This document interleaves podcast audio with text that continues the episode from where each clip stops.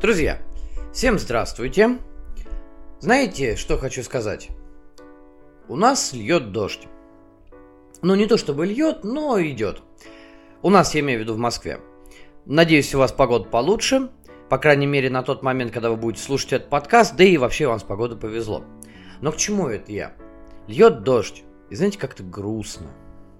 Вот есть же такое, да? Когда идет дождь, иногда грустишь, и все так пишут, что надо бы завернуться в теплое одеяло, сделать себе какао, там что-нибудь подобное. А когда светит солнце, что надо делать? Все радуются. Надо идти на улицу, жарить шашлыки. Как там было дальше, да, не помню, ну, неважно. А, ну, в общем-то, у всех настроение поднимается. Правильно? Ну, окей, это стандартный тип мышления, стандартное поведение, но тем не менее мы к этому привыкли и нас чуть ли не с детства пичкают тем, что дождь это грусть, солнце это радость. А, ну, можете придумать любые другие ассоциации. Но вообще все это я веду к тому, что сегодня хочется поговорить про настроение, а точнее сказать, про атмосферу про атмосферу настольных игр. Вот ведь какая интересная штука. Относительно недавно, ну, может быть, с месяц назад или чуть побольше, у меня состоялась интересная беседа в одном из чатов по поводу э, настолки, которую я, ну, не очень люблю, по поводу дороги приключений. Те, кто давно уже со мной и читает или читал инсту, когда она еще была жива, наверное, помните, что в прошлом году, даже больше года уже прошло, в начале 21-го, я так нелестно проехался по дороге приключений и, собственно говоря, весь год поминал ее не самым добрым словом. Не подумайте, я и продолжаю поминать ее не самым добрым словом. Но дело вот в чем. У нас зашел с человеком спор по поводу того, что дорога приключений там хорошая или плохая игра, и он в своих аргументах приводил э, именно тот факт, тот аспект игры, что в конце партии вы можете, ну, как бы вы не должны, не обязаны, но это приветствуется, рассказать историю получившегося у вас персонажа.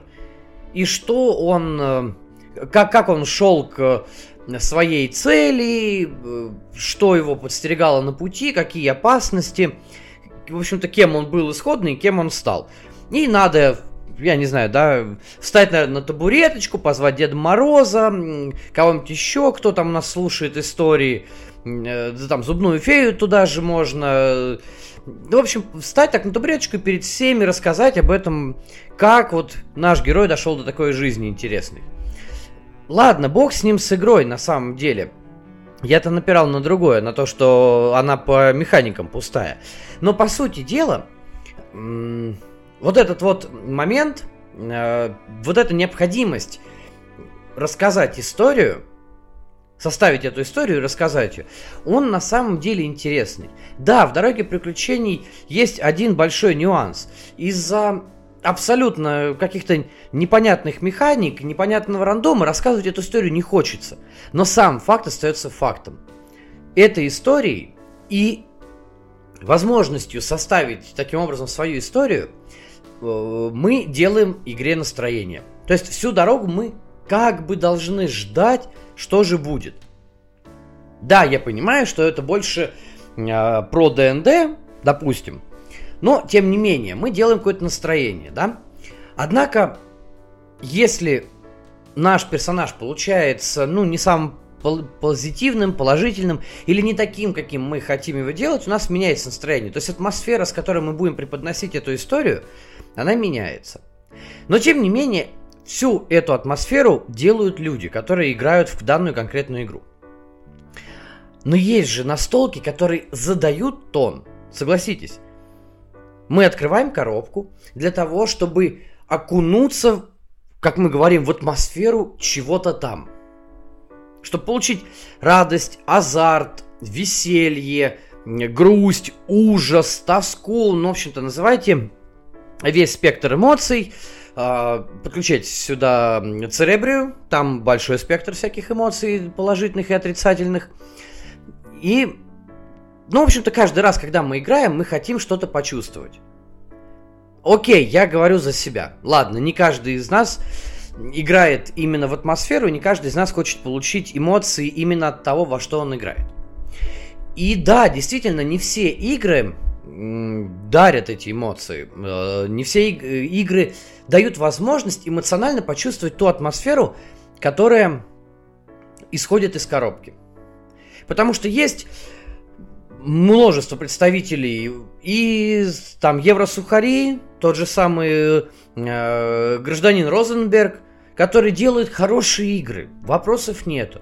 Но каждая его игра, она абсолютно похожа одна на другую, и в них нету ощущения, что мы действительно погружаемся в созданный им мир. Ну, то есть совершенно нету, абсолютно.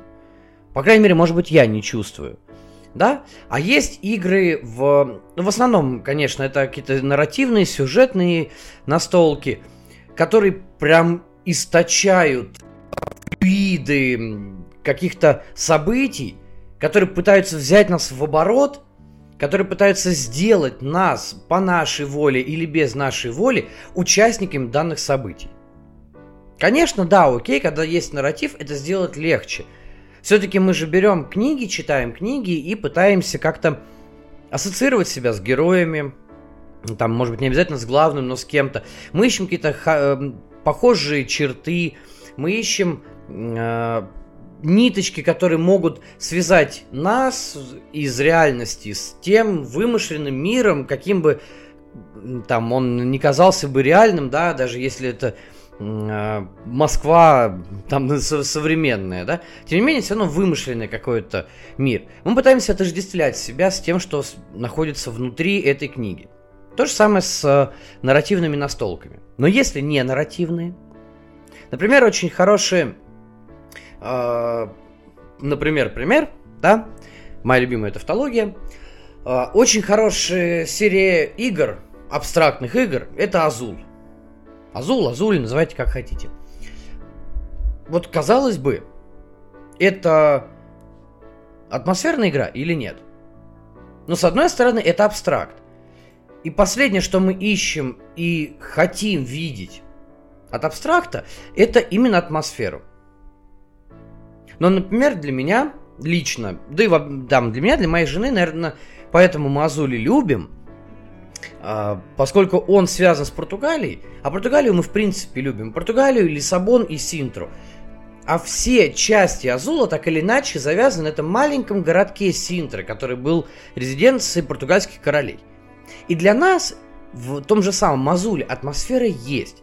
Потому что мы неоднократно были в Синтре, мы неоднократно видели своими глазами то, э, те, те архитектурные сооружения, да, те архитектурные ансамбли, если их можно так назвать, а, которые представлены в качестве компонентов любой из частей Азула. Да, мы не играли в первый и второй, да, а, то есть, ну, не в Азул классический, не в витражи Синтры, мы играли в Летний дворец и вот сейчас Сад Королевы. Но мы были везде, и даже при первом взгляде на компоненты мы сразу вспоминаем.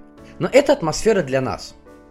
Согласитесь, тяжело почувствовать атмосферу э, королевского сада э, в Синтре, если вы ни разу там не были. Если вы не ходили по дорожкам, э, не любовались этими цветами, не были в оранжереях. Ну, то есть действительно это сложно. Да, человек с богатой фантазией попробует себе это представить, может быть, посмотрит фотографии, какие-то рисунки, исторические, может быть, какие-то, те, какой-то текст прочитает. И попробовать себе это представить. Это классно, это здорово. Но, опять же, насколько большое количество людей с настолько богатой фантазией играет настольные игры? Ну, да, я согласен, большая часть настольщиков все-таки обладает определенной фантазией. Это нормально для нас, наверное, поэтому мы играем в настолки. И это ни в коем случае не говорит, что люди, не играющие в настолки, не имеют фантазию. Вообще абсолютно нет. Просто это как констатация факт, что, факта, что большая часть настольщиков все-таки умеют э, и любят фантазировать в той или иной степени.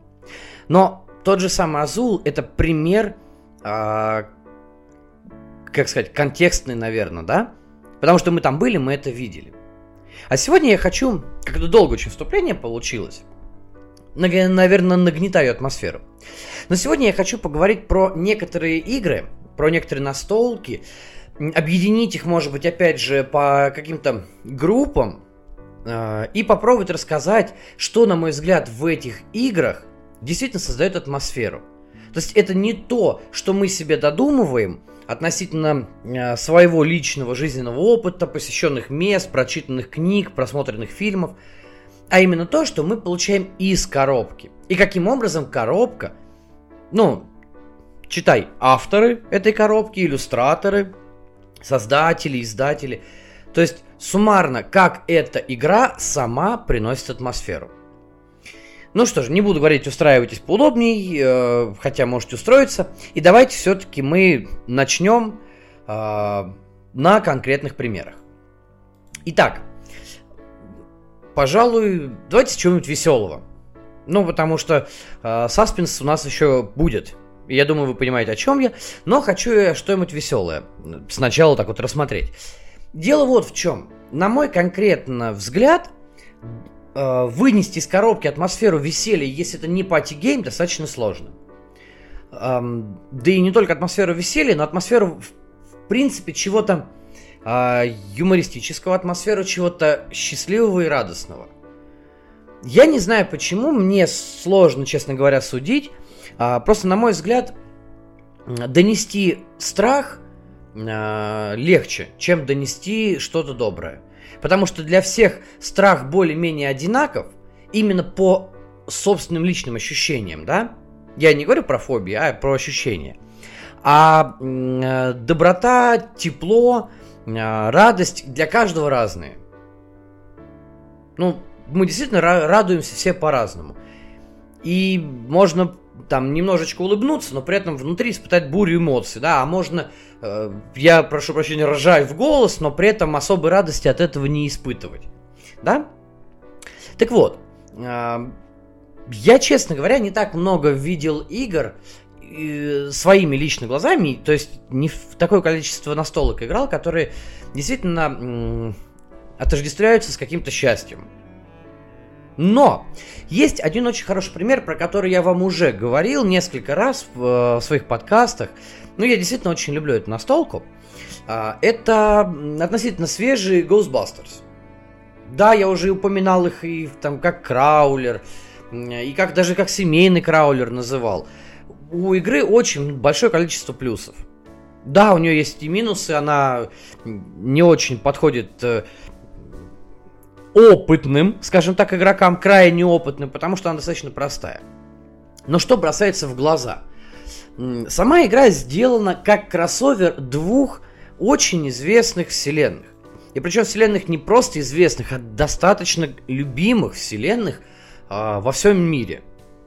Ну, по большей части. Да, это люди в черном, и это охотники за привидениями. Причем охотники за привидениями классические, те самые, вышедшие из 80-х, которые мы все э, в детстве смотрели, мы помним э, и мультик, и два замечательных фильма.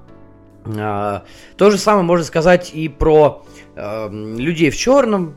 Два замечательных фильма, ладно, третий как бы, ну тоже вроде бы. Все остальное я даже не рассматриваю. Вот этих всех новинок здесь нету. Так почему Ghostbusters? Почему она здесь? А дело вот в чем. Атмосферу... Э, то есть мы, да, опять же, это получается контекстный достаточно пример, и человек, ни разу не смотревший ни фильмы, ни мультики, не читавший комиксы по этим двум вселенным, возможно, не прочувствует этого. Но те, кто знаком с ними, те, кто знаком с героями, для кого э, словосочетание, там, точнее, э, имя и фамилия, там, э, Питер Венкман о чем-то хоть говорят, те люди сразу поймут. Здесь атмосфера доносится двумя э, крайне важными вещами, да? Это иллюстрации. Иллюстрации выполнены в стиле тех же самых комиксов от IDW, потому что издательство IDW выпускало комиксы что про людей в черном, что про а, охотников за привидениями. И, соответственно, арт очень близкий к тому, что мы можем видеть в комиксах этого издательства. А, но, тем не менее, даже из фильмов э, герои да, очень хорошо коррелируют с тем, что нарисовали иллюстраторы. И поэтому, посмотрев э, на иллюстрации, мы сразу ощущаем себя как будто внутри. И мы сразу вспоминаем, у нас начинает работать э, память, начинает работать фантазия, мы, э, нас сразу начинает играть музыка внутри, особенно если это охотники за привидениями, но многие помнят эту песню Рэя Паркера младшего, э, ну она шедевральная. То есть, действительно, это классно. Это вот веселье, радость, такое э, что-то э, на, на грани, конечно, все-таки привидение. Но не забывайте, что это в большей степени комедия. А, да, хоть э, люди в черном уже не настолько комедия, но количество каких-то приколов и гэгов там тоже э, достаточно большое. И помимо иллюстраций, которые мы видим, тут же у нас визуальный вот этот эффект, э, в игре очень много разных маленьких отсылок, начиная от э, желтых листовок, то есть это желтые прессы, колоды э, случайных событий. Если вы вспомните, э, те же, хоть, о, господи, люди в черном. Откуда они брали информацию про пришельцев? Самая первая часть, когда Джей и Кей э, собираются, э, ну, когда они ловили таракана, да? когда они, откуда, говорит, берем информацию, да, из желтой прессы. И там все написано. Потому что для них это главный источник информации. Атмосферно, да, окей, контекстно атмосферно, как я и говорил. И все эти мелкие отсылки, они погружают нас в кроссовер этих двух вселенных.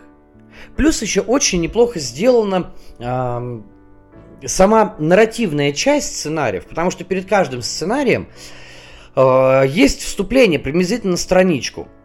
А чтобы вы понимали, э, сценариев там получается А, Б, да, то есть, ну, получается 6 и еще 3 босса, да, 9 и, ну, бонусный, да, то есть, получается, если я ничего не напутал, 10 сценариев а, разных.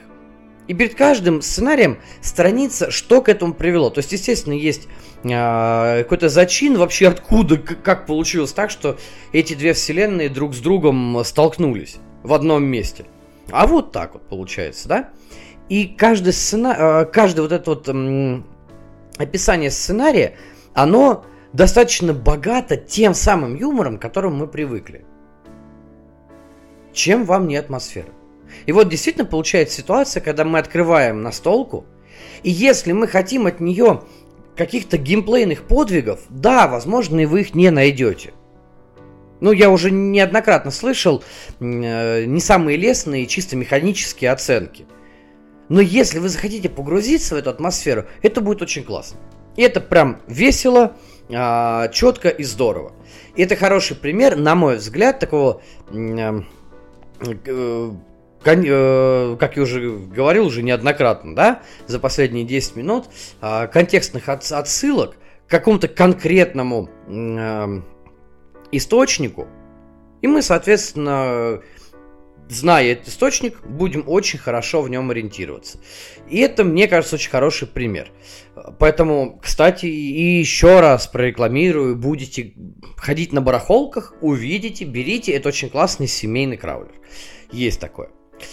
А, ну что, двигаемся дальше. Следующий, мне кажется, интересные тоже примеры, как можно принести какую-то атмосферу. Помните детективы? Разные детективные фильмы, книги. Я думаю, ну, многие из нас это читали. Особенно я сейчас говорю про конкретно э, холодную войну. Если вы играли, вы догадались. Я хочу привести в пример Венского связного. А, очень неплохой детектив, на самом деле, ну, на мой взгляд.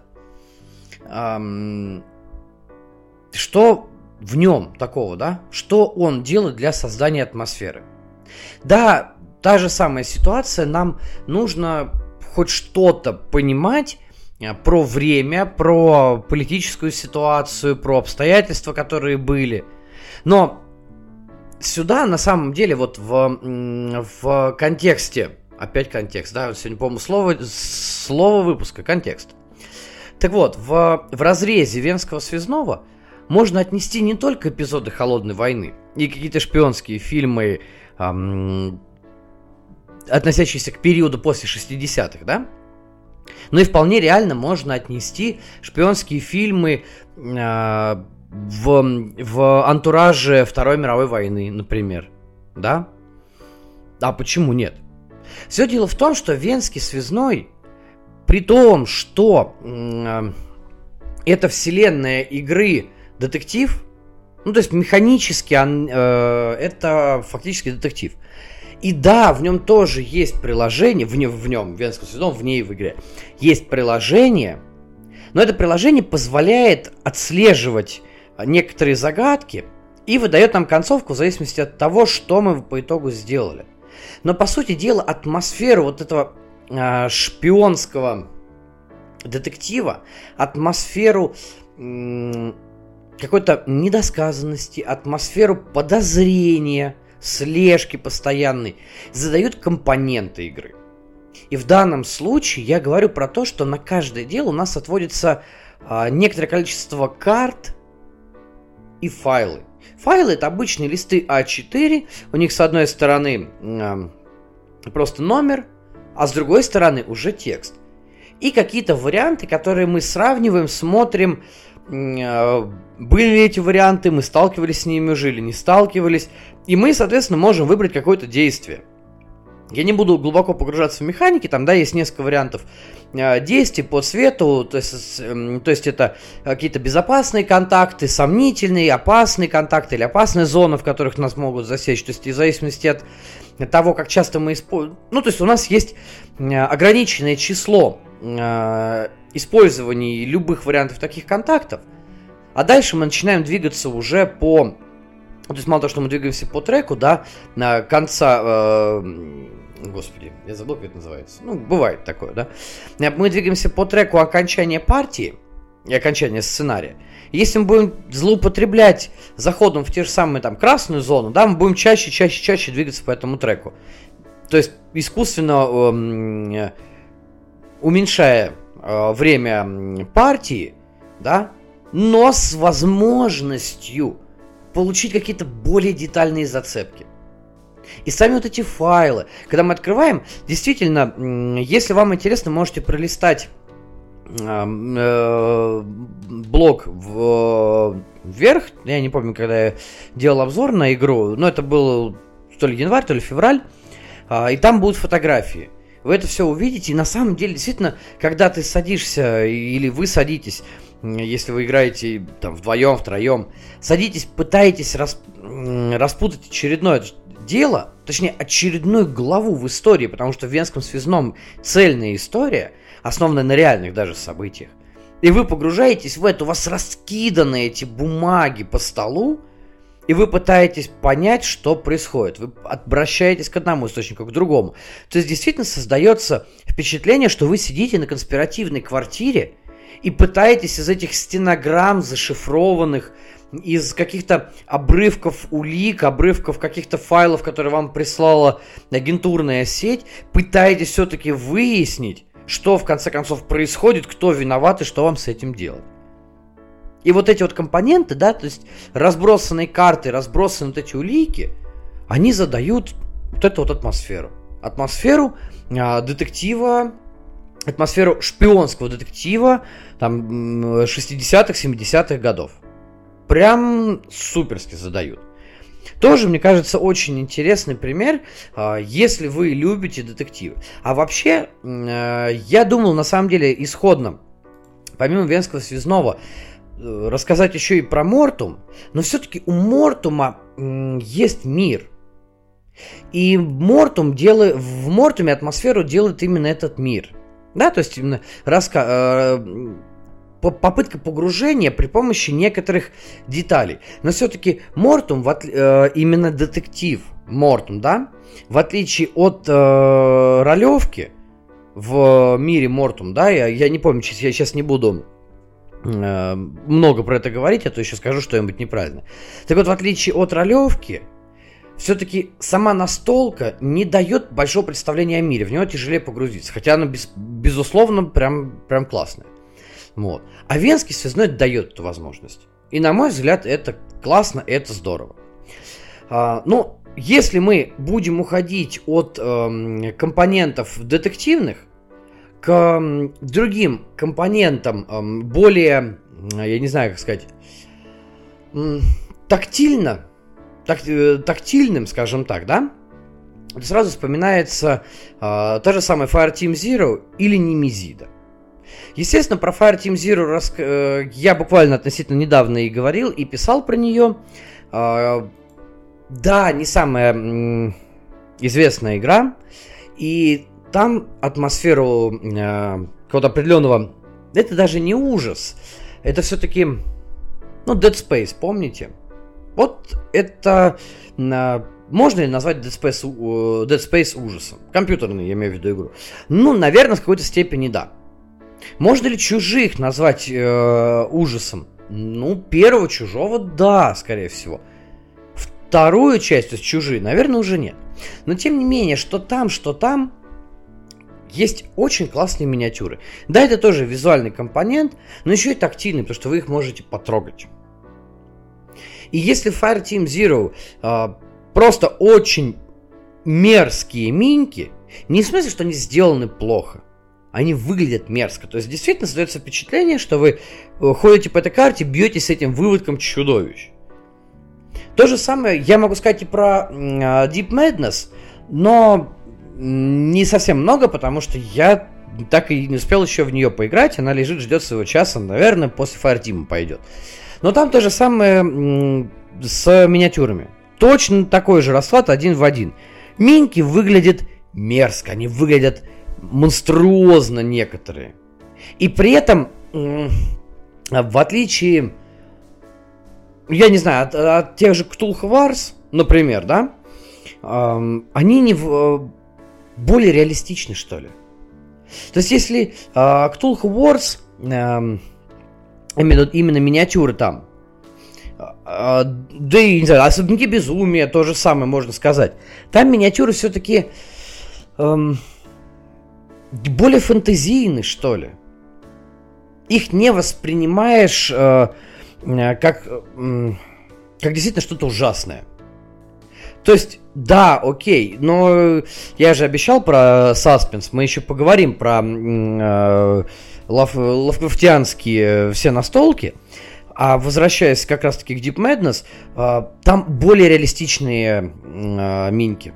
И действительно ощущаешь вот это вот то есть появляется а, атмосфера того, что ты ходишь по этим э, джунглям, ты ходишь по домам, из которых вылазят вот эти вот мутировавшие э, люди, которые уже не выглядят как люди, мутировавшие животные, э, как, все это порождение э, различных артефактов, э, порождение каких-то э, паранормальных сил.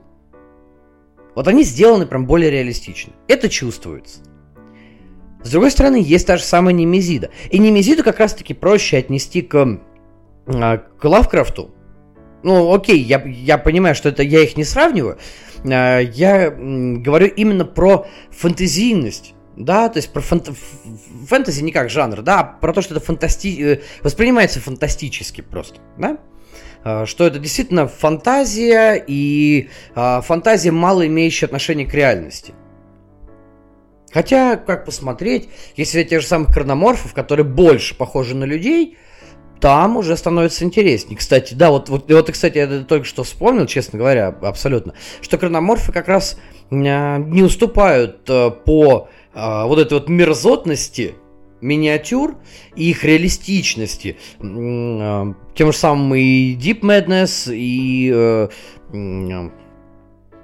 то, тому же, той же самый Fireteam Zero. Да, это есть такое, на самом деле. Uh, опять же, не забывайте, что я говорю все это в контексте настольной игры. Понятное дело, что можно сделать миниатюрки еще круче, да. Вот они, кстати, тоже могут передавать определенную атмосферу, но это уже разговор за, наверное, ролевки. А если касаться конкретно уже э, игры, то помимо всего прочего, э, да, с Fireteam, ну, я думаю, разобрались, а вот с Немезидой, помимо миниатюр, э, есть еще вот этот корабль. И действительно, са- сам по себе Немезис корабль, все-таки это, это же наш дредноут, судно наше, так сказать, э, малек подбитое, неизвестно кем.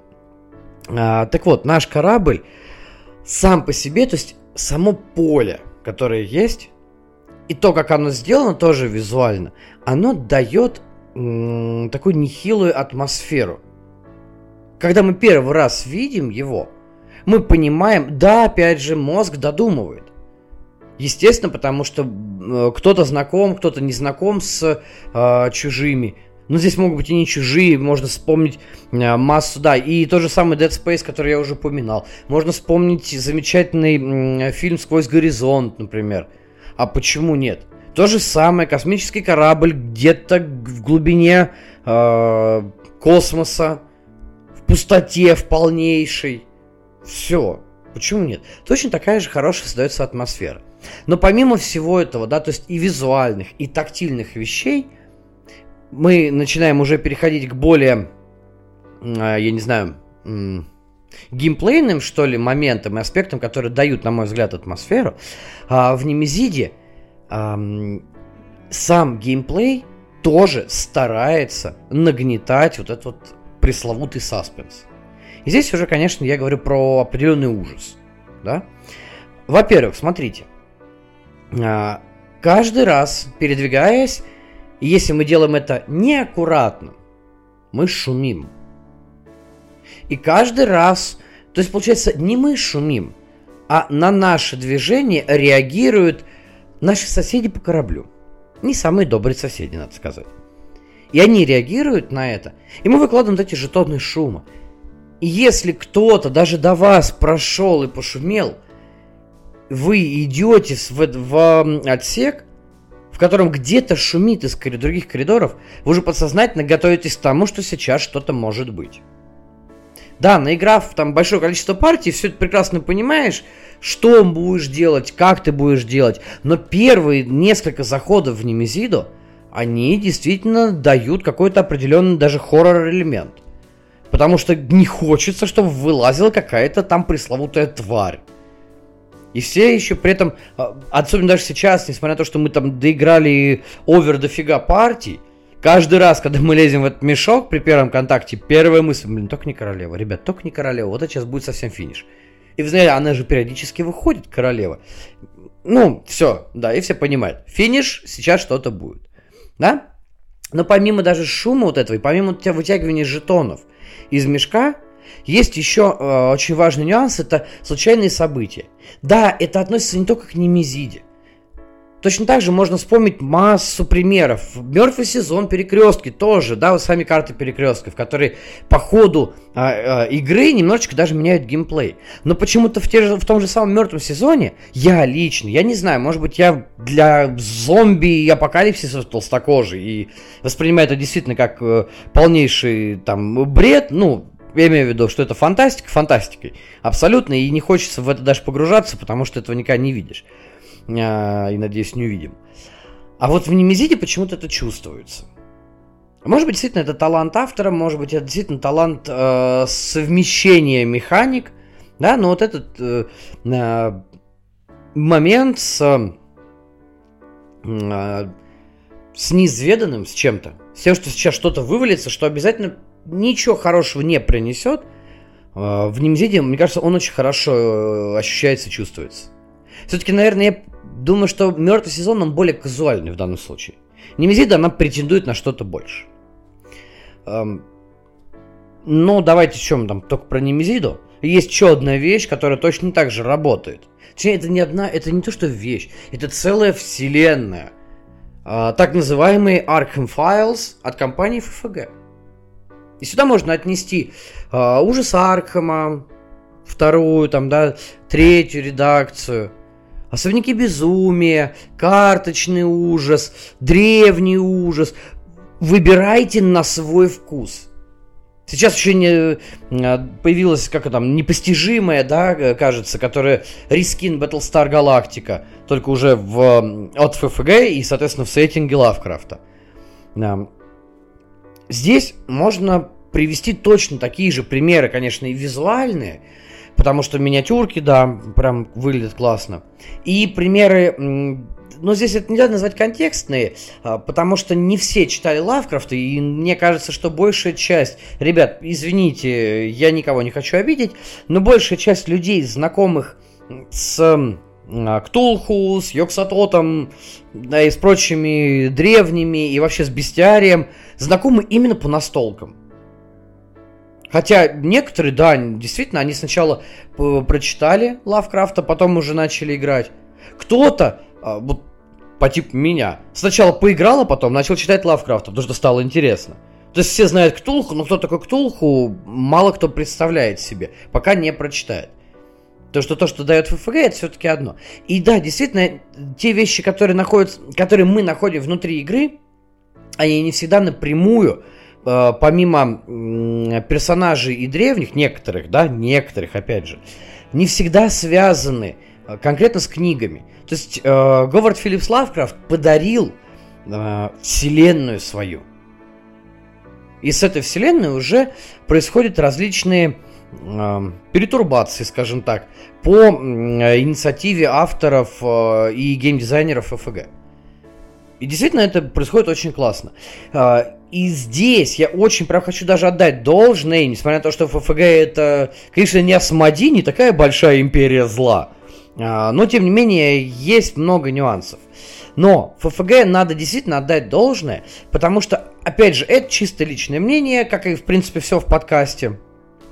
Uh, играя в Ктулху Death May Die, да, смерть может умереть, я не чувствовал вообще, вот абсолютно честно, вообще никакой атмосферы. Не потому, что там были неканоничные персонажи, там-то был каноничный тот же самый Ктулху. Но атмосферы там не было. Вот абсолютно хоть убей не было. А когда заходишь играть в особняки безумия, в ужас Аркхема, в карточный ужас, атмосфера есть. И вот в данном случае, на мой взгляд, атмосфера в, э, во всех вот этих вот Arkham Files от компании FFG достигается геймплейно в первую очередь. И это очень важно, ну вот на мой честный взгляд. Ну, что называется, давайте по порядку. Смотрите, во-первых, в играх от э, FFG возьмем те же самые особняки безумия. Мы в них часто играем, мы их очень любим. Я даже почти все время говорю, что особняки это, наверное, чуть ли не единственная кооперативная настолка, которую я не люблю играть в соло. Все остальные как раз таки очень даже люблю. Так вот, возьмем те же самые особняки. Каждый раз событие мифа это рандом. Причем рандом всегда, абсолютно всегда недружелюбный. А, если во многих играх рандомные события работают, ну, могут работать и в вашу пользу, и не в вашу пользу, то во всех играх э, по вселенной Аркхема рандомные события всегда работают против вас. Ну да, мог, могут быть какие-то плюшки, но не всегда они, а, скажем так, будут перевешивать тот ужас, который вы получите. Так вот, рандомные события каждый раз влияют на разных сыщиков или на всех сыщиков, которые есть. Да?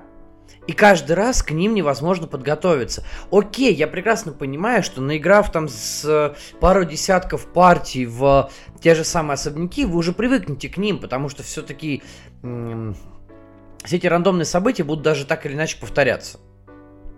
И каждый раз в ответ на них вы должны проходить проверки. И не только в ответ на события мифа, но и просто э, проходить проверки при бое с э, монстрятником игры, при попытке раз... э, что-то про... поисследовать. Вы проходите эти проверки, вы кидаете кубики, на которых, собственно говоря, кроме успеха, неудачи и э, значка улики, который обозначает, что вы можете отдать улику, чтобы повернуть кубик, нет больше ничего. Но пустых граней э, будет как-то ну побольше. И выпадают они почаще. То есть можно даже устроить теорию заговора, и сказать, что кубики специально так сбалансированы, чтобы успехов было меньше. Нет, конечно, это абсолютный бред. А, кубы кидаются, ну, я надеюсь на это, да, что они выпадают э, абсолютно рандомно с, и каждая грань со своей статистической вероятностью, да, то есть выкинуть э, определенное количество успехов более-менее можно. Но при этом вы еще не забывайте, что каждые вот эти проверки завязаны на характеристиках ваших персонажей. И от этого становится тоже немножечко не по себе. Потому что если вашей, как вот у меня любит жена Кристина играть, э, за Риту Янг, мы ее прозвали уже спортсменка-алкоголичка, если вашей спортсменке-алкоголичке выпадает проверка интеллекта, а она у вас все-таки тупенькая немножечко, ну, есть такое, ну, ну, спортсмен, и не хочу обидеть спортсменов. У нас сейчас принято перед всеми извиняться, не хочу обидеть спортсменов, простите меня, пожалуйста. Но это все стереотипное мышление. Но тем не менее, вы попробуйте, да, вы должны пройти проверку там 3, допустим, любого навыка, на самом деле, окей, окей, забудем про спортсменов, да, любого навыка, проверку 3, а у вас всего 3. И вы кидаете 3 кубика, у вас должно быть 3 успеха. Иначе будет плохо. И это действительно нормально. И это действительно помогает погрузиться в атмосферу вот этого, как э, принято говорить, такая заезженная фраза, липкого ужаса. Просто потому, что ваш персонаж не подготовлен к этому. А по сути дела, если мы начнем, э, опять немножко откатимся назад и поговорим не только про механики, а их взаимодействие с персонажами, с лором игры, вы поймете, что не все сыщики, которые предоставлены нам в качестве героев, действительно готовы были к тому, что будет происходить в каком-либо сценарии. То есть, да, действительно, кто-то из них сыщик. А, сыщик, причем не обязательно по профессии, то есть это не какой-то там а, Шерлок Холмс а, лавкрафтианского разлива, а просто человек, который пытается понять и докопаться до сути, иногда неосознанно, иногда по а, чужой недружелюбной прихоти, но пытается докопаться до сути происходящего. И выходит на этот неравный бой с э, древними и с их последователями. Пожалуйста, вот те самые проверки, которые показывают несостоятельность наших персонажей и их малозначимость, их, э, как я даже не знаю, как э, правильно сказать, э, наверное, их э, мелочь, не, не мелочность, а их мелкость по сравнению с э, теми же самыми древними. Что это действительно песчинки, это просто прах. А напротив вас звездное отродье. Ну, это страшно.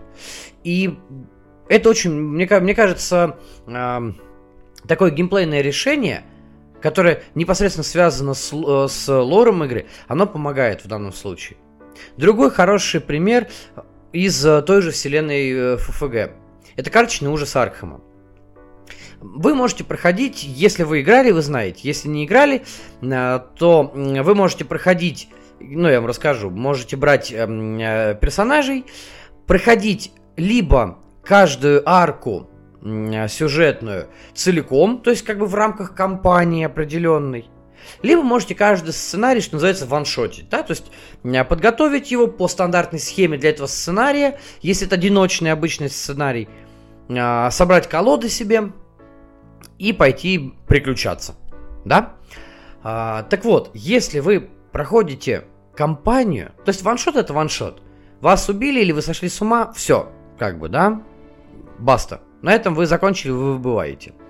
А если вы идете кампанией, каждый раз, получая какой-то уровень безумия, вы следующий сценарий начинаете с, э, э, со сниженным порогом, то есть у вас уже будет валяться определенное количество жетонов э, ужаса на, ну, то есть рядом с вами или там на вашем плеймате, где, где вы играете. И каждый раз, когда вы будете заканчивать сценарий, а в сценариях, как правило, ну минимум э, два варианта исхода, минимум а то и, как правило, три, когда все погибли, и два еще варианта исхода, не самый благоприятный и самый неблагоприятный. Я бы, наверное, так это даже назвал. Это, и опять же, самый неблагоприятный это никогда вы погибли. То есть, действительно, а карточный ужас в этом плане э, не хуже, а даже, наверное, лучше, чем особняки безумия, потому что особняки безумия, на мой взгляд, все-таки более казуальные. И они ближе к детективу как таковому. А карточный ужас это, несмотря на то, что это э, живая карточная игра, э, она все-таки ближе ну, как на мой взгляд, конечно, естественно, но ближе к краулерам сюжетным. То, что у вас есть э, э, локации, есть территория, по которым вы ходите, когда и каждый раз это разные. Просто за счет карточного формата намного проще это сделать, чем пытаться запихнуть много-много-много всего в коробку и сделать это более дорогим. Карточный ужас на плане справляется замечательно. То есть у вас могут быть одни и те же персонажи, один и тот же монстрятник на э, какие-то некоторые сценарии, но при этом будут разные локации. Ну, это нормально, действительно очень удобно. И каждый раз, когда вы проходите, вы не всегда будете получать идеально хорошую концовку. Но что самое важное, с учетом того лора, и с учетом того, что я сказал о э, нашей малозначимости, ну, я имею в виду не наши, а наших персонажей, э, их малозначимости в рамках вселенной, их вот этой вот э, с учетом того, что они, э, да, я еще раз повторю, э, что они э, мелкие, что они всего лишь куклы, да, а громадные, как какие-то громадные гигантские кукловоды, и вводят, дергают за ниточки, и ведут нас, и ведут наших э, противников, ведут антагонистов по вот этому миру. И мы таким образом двигаемся. Это дает очень хорошую а, возможность погружения в, внутрь э, лавкрафтианской вселенной, внутрь лавкрафтианских ужасов. А, и то, что каждая арк сюжетная карточного ужаса предлагает что-то новое, да, это прям замечательно.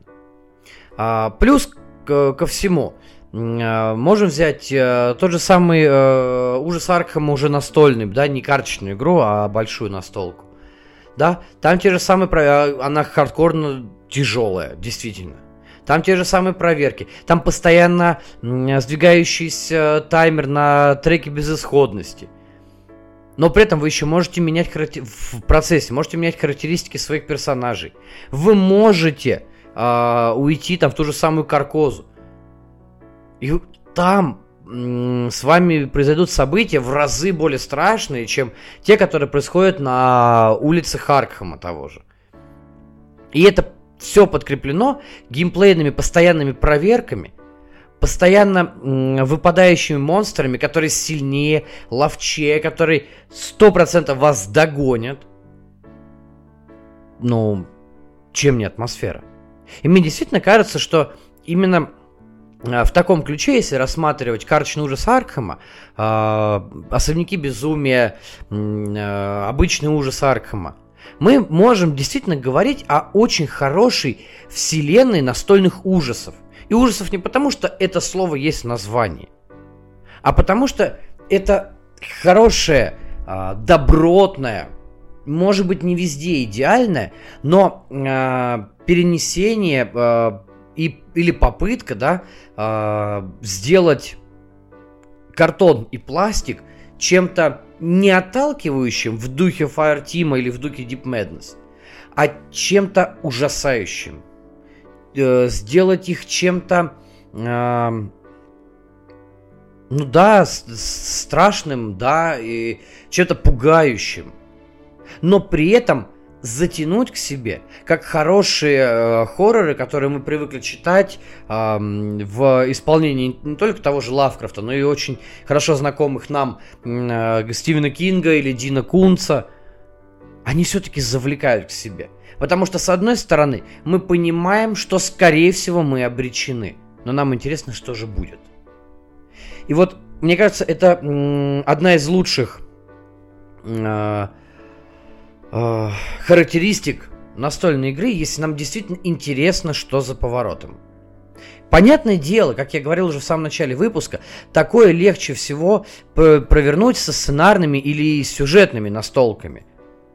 Опять же, да, потому что есть саспенс, потому что есть зачин, есть... Э, мы видим мотивацию героев, мы видим мотивацию злодеев. Пусть в, э, э, те, в, в той же самой вселенной э, ужаса Аркхема эта мотивация, как правило, у злодеев, да, достаточно простая. Нам нужно сделать все и привести древнего в этот мир, чтобы он мог напитаться там кровью, жертвами, ну, в общем, там, понятное дело, все по тексту, да, вот. Но, тем не менее, действительно, это очень классно. Ну что, э, мы так невзначай уже достаточно долго с вами общаемся. Однако, под занавес я все-таки начинал с чего-то доброго и веселого, да? А под занавес я хочу вернуться, может быть, не совсем к доброму и веселому, но к играм, которые, казалось бы, никакой атмосферы не дают, но тем не менее в них очень много атмосферы, и это тоже связано с геймплеем. И это на минуточку евро. И это, если вы еще не поняли, настолки от Витала Лассерды. А, да, я его очень сильно люблю. Да, мне кажется, это, я же уже говорил в э, выпуске, в позапрошлом, где были ответы на вопросы, я уже говорил, что Лассерда, наверное, на данный момент мой самый любимый геймдизайнер. А, именно потому, что его, казалось бы, евросухари, ну не все там сухари, да, но по большей части все-таки достаточно сухие э, конкурентные еврогеймы, очень сильно пропитаны атмосферой, и эта атмосфера очень сильно отражается на геймплее. Давайте вылезать и разбираться. Эм, не так давно я попробовал галериста. Хотя давайте, наверное, про галериста все-таки расскажу в выпуске, когда э, в котором я буду освещать итоги месяца, да. Но поверьте мне, в галеристе тоже это присутствует. Ну, просто чтобы не э, интрига сохранялась, и чтобы вы до конца не понимали, понравилось мне или, или нет. Спойлер, да, понравилось. А, возьмем Лиссабон. Казалось бы, мы друг с другом, по сути дела, почти не взаимодействуем. Все взаимодействие внутри игры между оппонентами сводится к банальной конкуренции, да, как и во всех евро, э, еврогеймах, а, и к тому, что мы можем использовать э, чужие корабли и грузить на них свой товар. Ну, кто в Лиссабон играл, знает, о чем я говорю. Все, казалось бы, да? Однако, э, когда мы заходим на партию, когда мы видим все поле, мы начинаем понимать э, всю иконографику, которая там есть, мы э, как будто действительно погружаемся в процесс восстановления разрушенного Лиссабона. Uh, визуально, да, естественно, вот эта та самая памбалевская клетка, uh, азулежу, uh, плиточки. И опять азуль, кстати. Вот смотрите, как мы интересно. Начали с Португалии, заканчиваем Португалией. А, Все это, конечно, дает тоже атмосферу, но это скорее нам показывает, что мы находимся в Лиссабоне и в Португалии. Однако, а, как я уже как-то рассказывал и объяснял, когда правила своим друзьям, э, чтобы им легче было понять, а, есть несколько вариантов действий. Когда мы разыгрываем карту в свое портфолио или свое бюро, да, то есть к своему планшету – и выполняем действия помощников министров. Или разыгрываем карту в королевский двор и идем, соответственно, либо э, к королю, либо к архитектору, либо к э, маркизу де Памбалю. Но, казалось бы, а что тут такого? Да, Лассерд, как всегда, комплексный. Однако, если мы попытаемся вдуматься и представить, что когда мы идем к ним в канцелярию, мы не должны стоять какие-то очереди, и это как бы каждый раз разыгрывая карту, мы как будто даем взятку, чтобы пройти вот это в канцелярии все решить. А когда мы идем в королевский двор, мы там посылаем своих подопечных до этого другим действиям. Для того, чтобы меньше заплатить, чтобы рядом с тем министром, который нам нужен, была наша свита. Чтобы наша свита к, на, к моменту нашего визита подготовил этого министра – Подготовил архитектора к визиту, Памбаля, короля, королеву, если у вас есть, кстати, Queen Variant, да? А. Это действительно, э, на мой взгляд, показывает, как классно Лассерда играет с э, реальными событиями, с э, реальными фактами – как он классно обыгрывает вот эту систему взаимоотношения а, между вами, как благородными гражданами Лиссабона, которые, естественно, из кожи вон лезут, чтобы восстановить город не потому, что они так его любят, а для того, чтобы выслужиться перед королем и получить лучшие, скажем так, должности, получить профит от всего этого. Да? И это очень хорошо. Ты действительно понимаешь, если посмотреть на игру именно с такого ракурса, начинаешь понимать, ага, а вот как это все работает. Я сейчас подготовлю почву по низам, а потом я приду, а мои низы, которых я туда отправил, мои слуги, они уже все это сделают. И я прихожу, и передо мной уже ковровая дорожка. Но вас же могут уже пере, еще перехватить, правда? Другие игроки же тоже не спят, им тоже нужно к этим министрам, они точно так же будут их подмазывать. Вот и все. Да, давайте посмотрим с этой стороны. И все становится более-менее понятно. И мы погружаемся в атмосферу дворцовых интриг. А если переключиться на правую половину игрового поля, и мы там увидим разрушенный Лиссабон, на котором валяются а, кубики разноцветные, обозначающие пожары, наводнения и завалы. И насколько все атмосферно сделано, и насколько все грамотно геймплейно при этом соткано. Смотрите, для того, чтобы построить здание, нам нужно сначала разобрать завалы, и это правильно. И эти все завалы мы отправляем, эти кубики отправляем к себе на планшет. Зачем? Исторический факт, который описан даже в правилах настольной игры, и это просто чудесно. Кстати, рулбук, такое маленькое отступление. Рулбук в Лиссабоне великолепно, э, великолепный э, образец погружения и великолепный образец работы с первоисточником. Потому что помимо, собственно, правил и примеров, там есть вот эти исторические ссылки, сноски, которые дают вам больше возможности действительно проникнуть в э, разрушенный Лиссабон и попробовать самостоятельно его восстановить. Вы как будто погружаетесь в эту атмосферу. Это тоже один из приемов, который позволяет лучше погрузиться в игру и прочувствовать ее. У Лассерда всегда так. Так вот, мы зашли, мы разобрали все.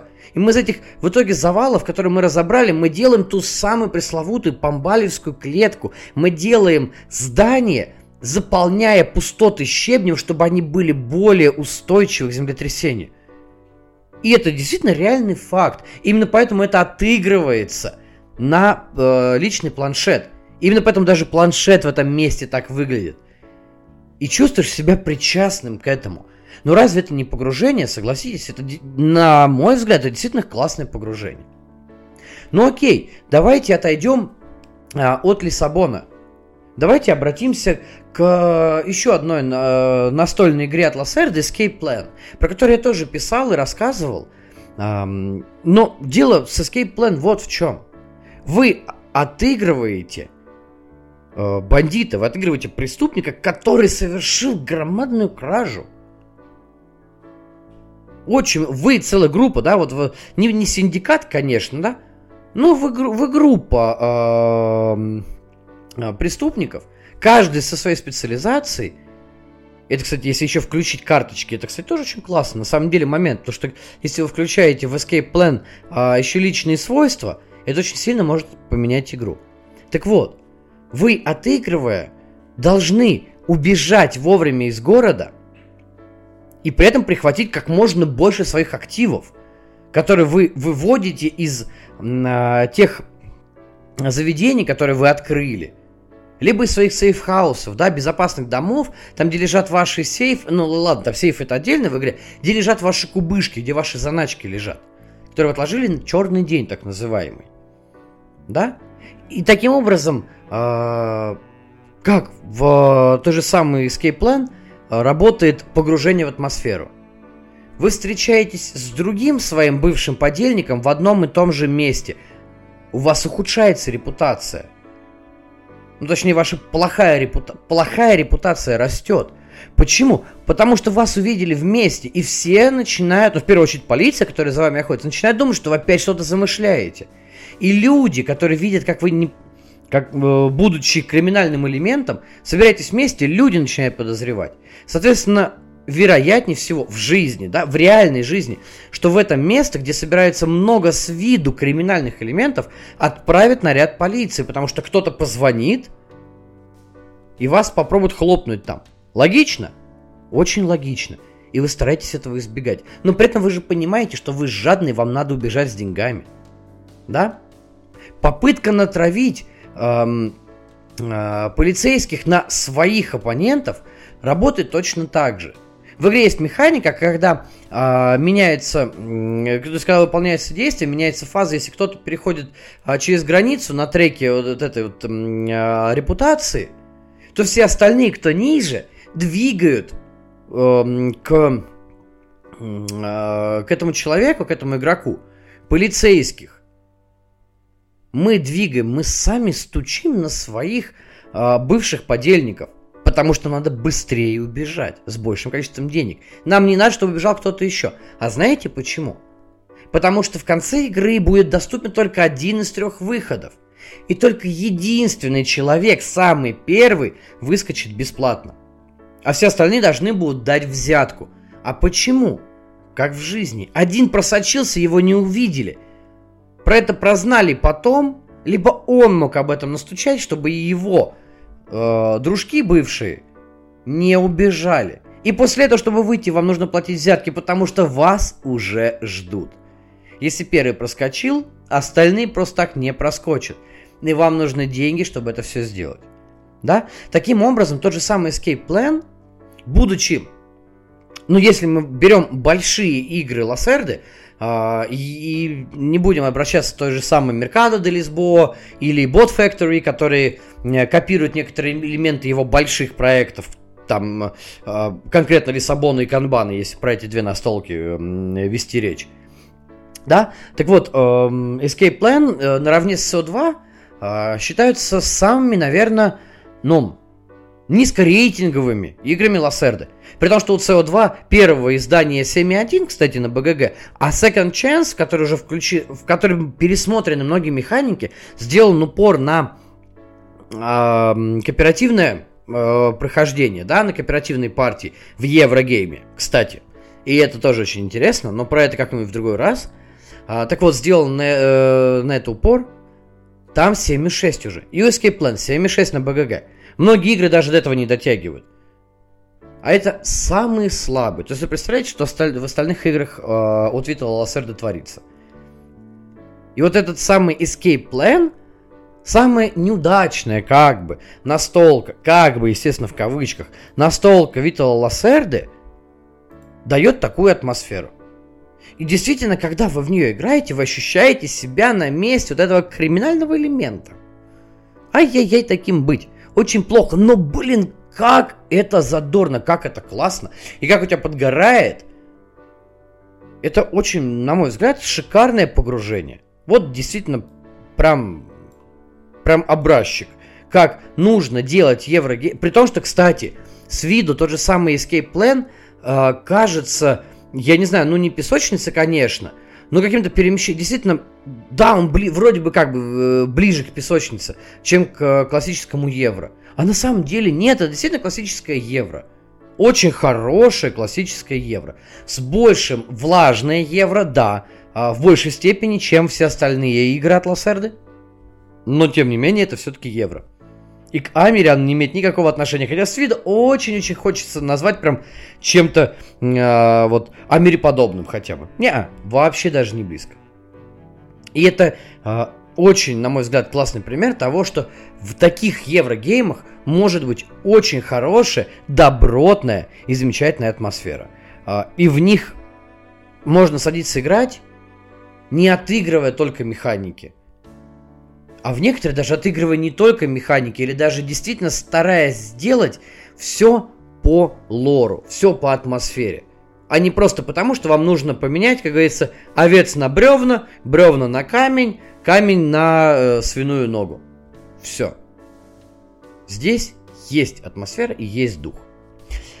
Ну что, друзья, на этом давайте все-таки закругляться. Сегодня получился такой, наверное, самый абстрактный э, выпуск за последнее время, в котором, да, были настолки, но тем не менее было больше рассуждений. Поэтому, пожалуйста, давайте обсудим все это еще и в, э, в телеге, в ВКонтакте, в комментариях к выпуску. Не стесняйтесь, я жду вашего мнения. Я понимаю, что то, что я рассказал, порой кажется безумством, но все-таки кубик-то у меня сумасшедший. Поэтому извините, вот так вот получается. Я вам всем желаю хороших выходных, если вы будете слушать в пятницу или даже на выходных. И вообще хороших дней, хорошей недели. Доброго вам рандома. И очень хочется, чтобы атмосфера каждой вашей настольной партии всегда вас радовала. Удачи, ребят, здоровья, до встречи через неделю. Я ушел. Пока.